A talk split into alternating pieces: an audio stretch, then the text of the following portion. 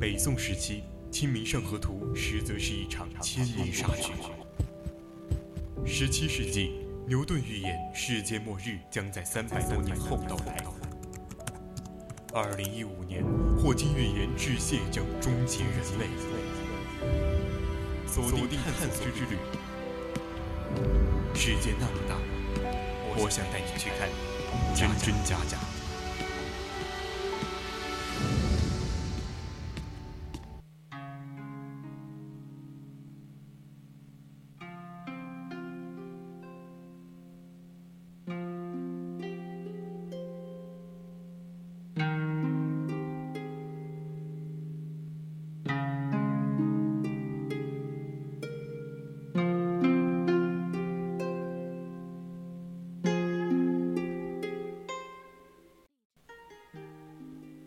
青春调频与您共享，亲爱的听众朋友们，大家好，我是主播娄瑞涛，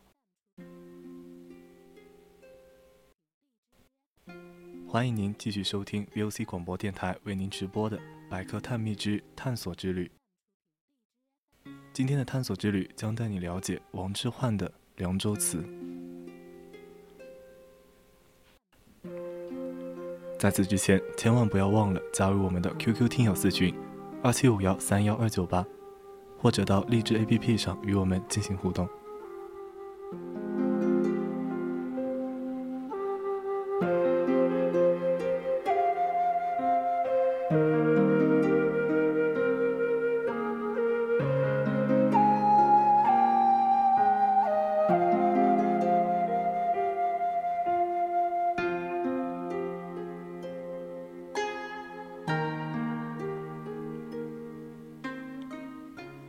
类型的诗最能代表盛唐？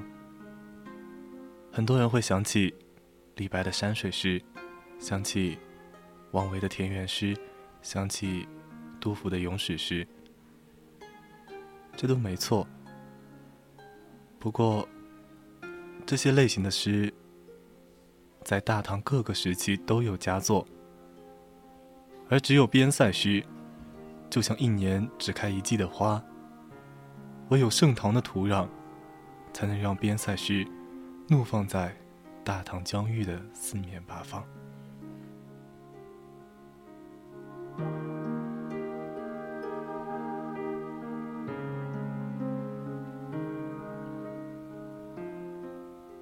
其实，很多诗人都写过边塞诗，比如李白、岑参、王维、高适。他们不止写过，还写了不少流传千古的边塞诗。但是，站在边塞诗顶峰的，却是一位王姓男子。他传世的诗仅有六首，其中一首五绝让鹳雀楼名扬天下，一首七绝被章太炎先生称为。绝句之最，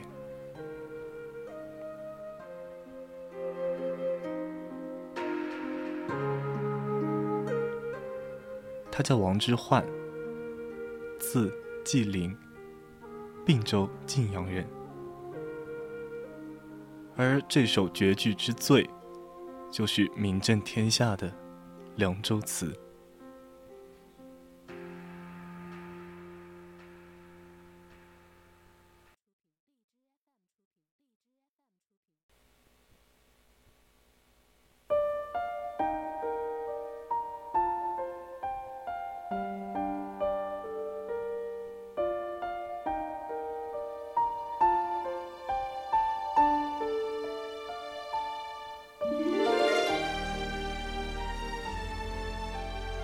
在聊《凉州词》之前，我们要先讲讲《凉州曲》。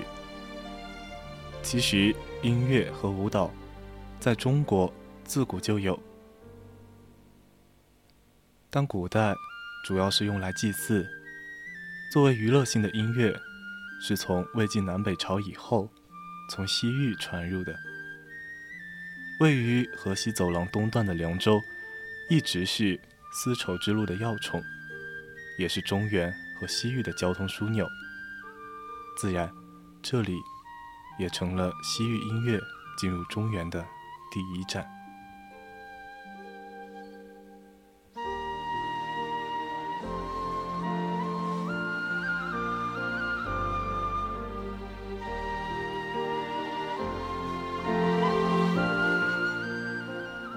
唐朝皇帝本来就有胡人的血统，对音乐更是十分热爱。在初唐历史上，你甚至能看到李世民跳舞、李渊弹琵琶伴奏的场景。换到中国历史上任何朝代，你能想象皇帝跳舞、太上皇伴奏的场面？到开元年间。陇右经略使郭之运收集凉州当地曲谱，进献给玄宗。玄宗命教坊填词，于是凉州词开始流行起来。而为凉州曲填词，也迅速点燃了诗人们的热情。毕竟，谁填的词最好，就能获得更多的传唱。为世人所知，这也是凉州词数量众多的原因。而获得最多掌声的人，就是王之涣。关于王之涣的凉州词，还有个著名的故事，就是齐亭画壁。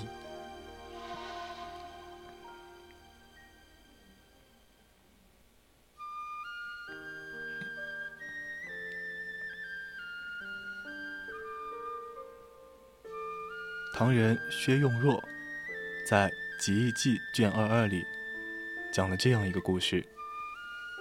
他说，高氏王昌龄、王之涣有一天在旗亭喝酒。所谓旗亭，就是酒馆。唐代酒馆在门口挂一面旗子，上面写一个“酒”字，类似现在的店招，远远一看就知道哪里能喝酒。三人正喝着酒，从外面来了一众梨园子弟和四位歌妓，都是喝酒，自然歌妓唱歌助兴。三人当时已经有些失明，于是就打赌，看歌妓唱谁的诗最多。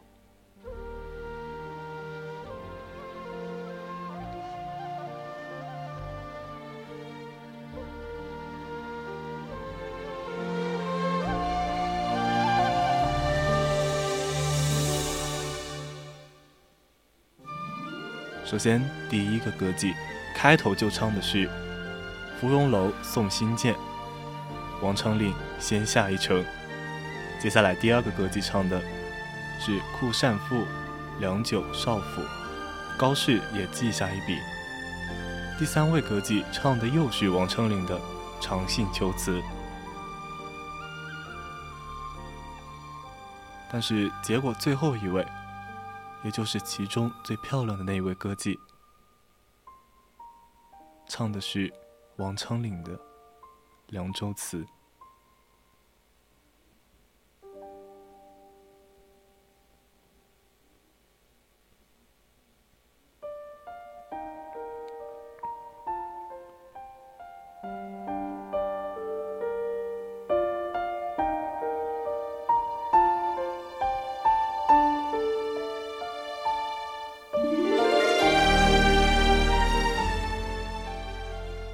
三人的笑声也引得几位歌姬的好奇，询问过后得知，居然碰见了原作者。于是，才子佳人把酒言欢，传为一时佳话。当然，故事真假有待商榷，但可以明确的是，王之涣这首《凉州词》，当时已经到了家喻户晓的程度。这首《凉州词》气势磅礴。故事里的王之涣意气风发，但真实的他又是怎样的呢？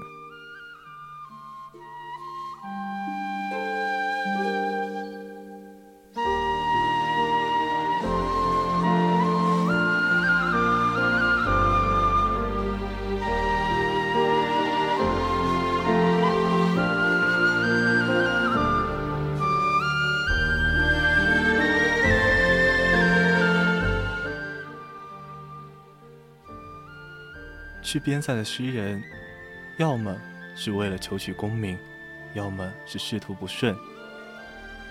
这是个令人伤心的事实，而王之涣就属于后者。他祖上官至刺史，五世祖王隆之后位绛州刺史，曾祖王信，隋朝卿大夫、著作郎，入唐为安邑县令。虽说出身是官宦世家，但都是前朝的大官，属于老黄历了。其父王毅做过鸿胪主簿。雍州司事、汴州军仪司令。总之，自唐朝以来，王家就始终在县令这一级大战。以太原王氏这个姓来说，基本算是家道中落。但是年少的王之涣显露出高人一等的才华。据史料记载，幼儿聪明，秀发颖悟，不盈弱冠，则究文章之精；未及壮年，已穷经义之奥。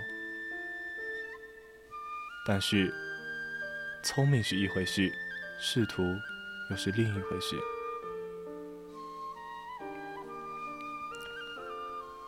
王之涣出生于垂拱四年。也就是公元六八八年，此时武则天已是晚年。之后的唐王朝顶层发生了一系列变化，又是神龙政变，又是禁龙之变。龙子龙孙、皇后、公主各自组成自己的队伍，为一把交椅的控制。各方势力搅在一起，展开了一场直到公元七一二年的厮杀。其中，一位叫做李隆基的龙孙杀出重围，结束了自武则天以来的女主统治，登上了历史的舞台。按理来说，王之涣的科举应该就在这段时期。当然，上层变化对于他的仕途有没有影响，不得而知。或许王之涣也根本没考虑过参加科举。毕竟他们家还有祖传的县令。不过，根据一代不如一代的传统，王之涣继承的是主簿的职位。他成了洪水县令的秘书官，负责文书工作。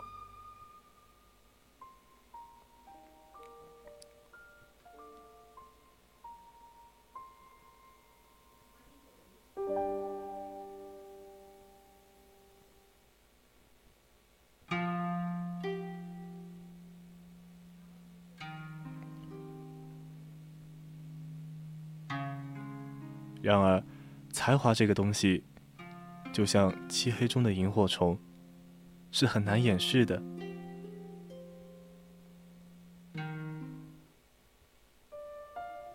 王之涣的上司，洪水县令李迪，发现手下的这名主簿有些不寻常，将来的前途不可限量。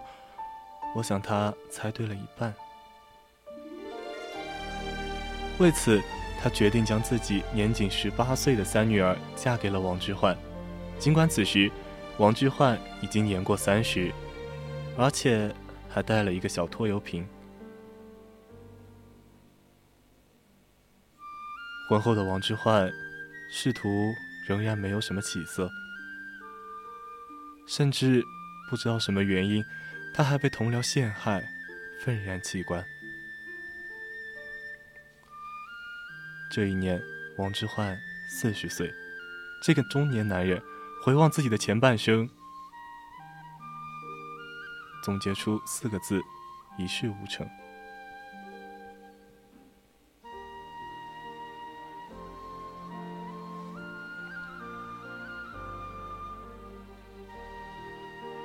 身边有不少人曾说自己是天才，也有不少人觉得他才华横溢。可怎么就混成了这副样子？他有些不明白。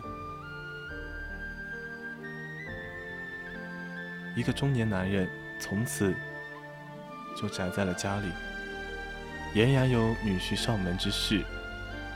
妻子李氏有没有抱怨，不得而知。但按常理推断，王之涣颇有软饭硬吃之嫌。也许是妻子怕他想不开，又或许王之涣也不好意思再待在家中，读万卷书，行万里路，那么出去走走吧。可是去哪里呢？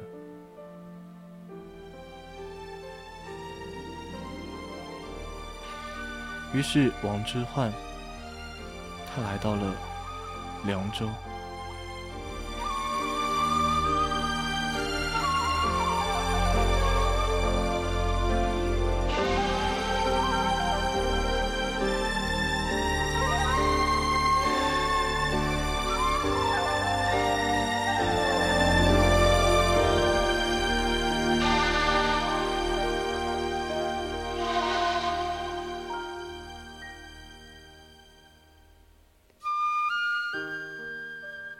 根据史料推算，王之涣写《凉州词》，应该是在开元五年到开元十五年之间。从凉州到玉门关，他看到了大唐的军队，唐军的旗帜在城头飘扬，这让人觉得万无一失。他在这里遇到了高适，另一个不算成功的诗人。文人总是很容易走到一起。尤其又有共同的失败经历。此时的高适在陇右参军。通过高适，王之涣发现，那些保家卫国的唐军和想象中有些不一样。自从汉代以来，河西走廊始终是中原王朝和西域势力争夺的地盘。贞观十四年，公元六百四十年。唐太宗为了对付西突厥，设立安西都护府，管辖凉州以西的安西四镇。从武则天时期崛起的吐蕃，又和大唐反复争夺河西的控制权。此时，大唐实行的是府兵制，兵员由府兵和兵目组成。大唐各地设立折冲府。参军的人，国家分配田地，军府里的成年男子，平时农耕，战时出征，这是府兵。打仗的时候，府兵不够，就要向全国征兵。这些士兵就是兵目，也叫征人。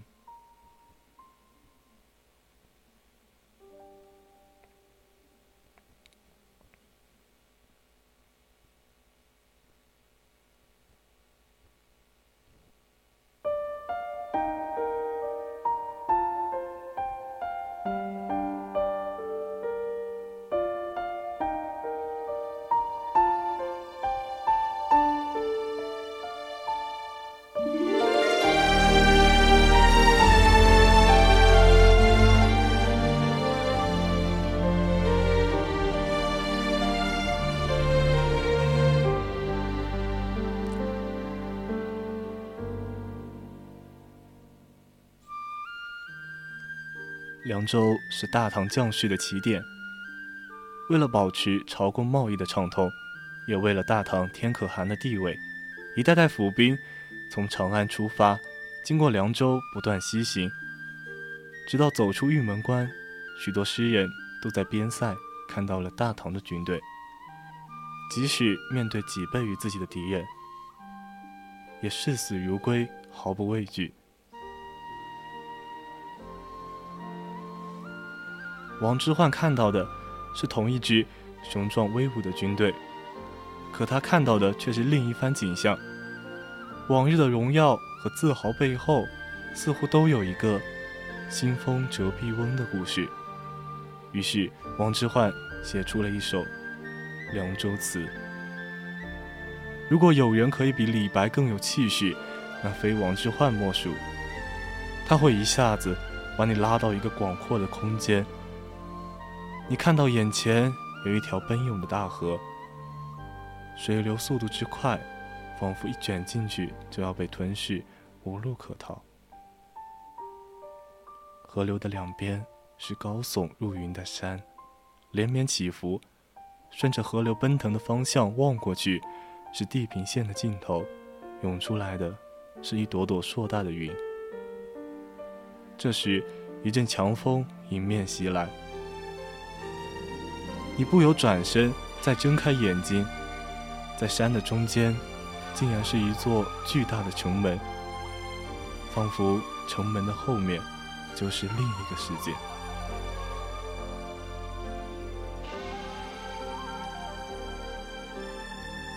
边关缺的东西很多，唯一不缺的只有两样：血与沙。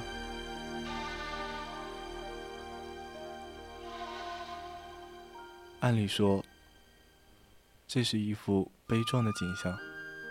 接下来，不是应该写将士们英勇无畏，看破生死，显露国威？但是他没有。王之涣突然把气势全部扔掉，他开始写一首歌《折杨柳》。古人有折柳送别的习俗，丈夫要去参军，妻子会折柳；好兄弟要去远游，朋友会折柳。说再见的意义就在于不知何时能再见。此时正是唐玄宗开元年间。李世民贞观时期是大唐疆域最辽阔的时候，唐太宗也成了天可汗。但那时的人口不过三百万户，还不及隋朝的一半。但直到玄宗时期，从开元到天宝，全国人口终于达到了八百三十四万户，人人有饭吃，人人有衣穿，这才是一个盛世的大唐。全国人民都沐浴在盛唐的春风里，可是有一群人却感受不到。这里只有漫天飞舞的黄沙。王之涣是为这些被忘却的人写诗，这首诗后来果然红遍了大江南北，但对于他的仕途却没有任何帮助。虽然整首诗没有一个字在写这些军演，可明眼人都知道，这是一首。不合时宜的诗，人们只是把它归到众多凉州词里的一首，没人关心王之涣提出的问题。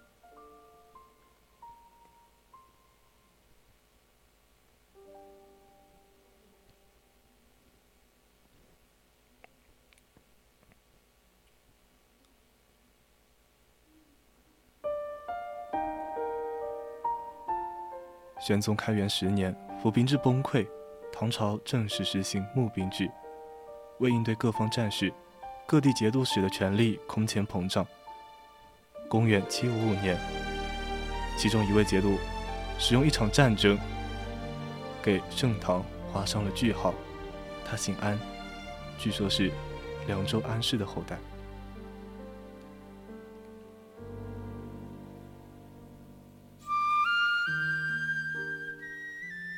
本期文章转载于网络，今天的探索之旅到这里就要结束了。我是主播娄瑞涛，我们下期节目再见。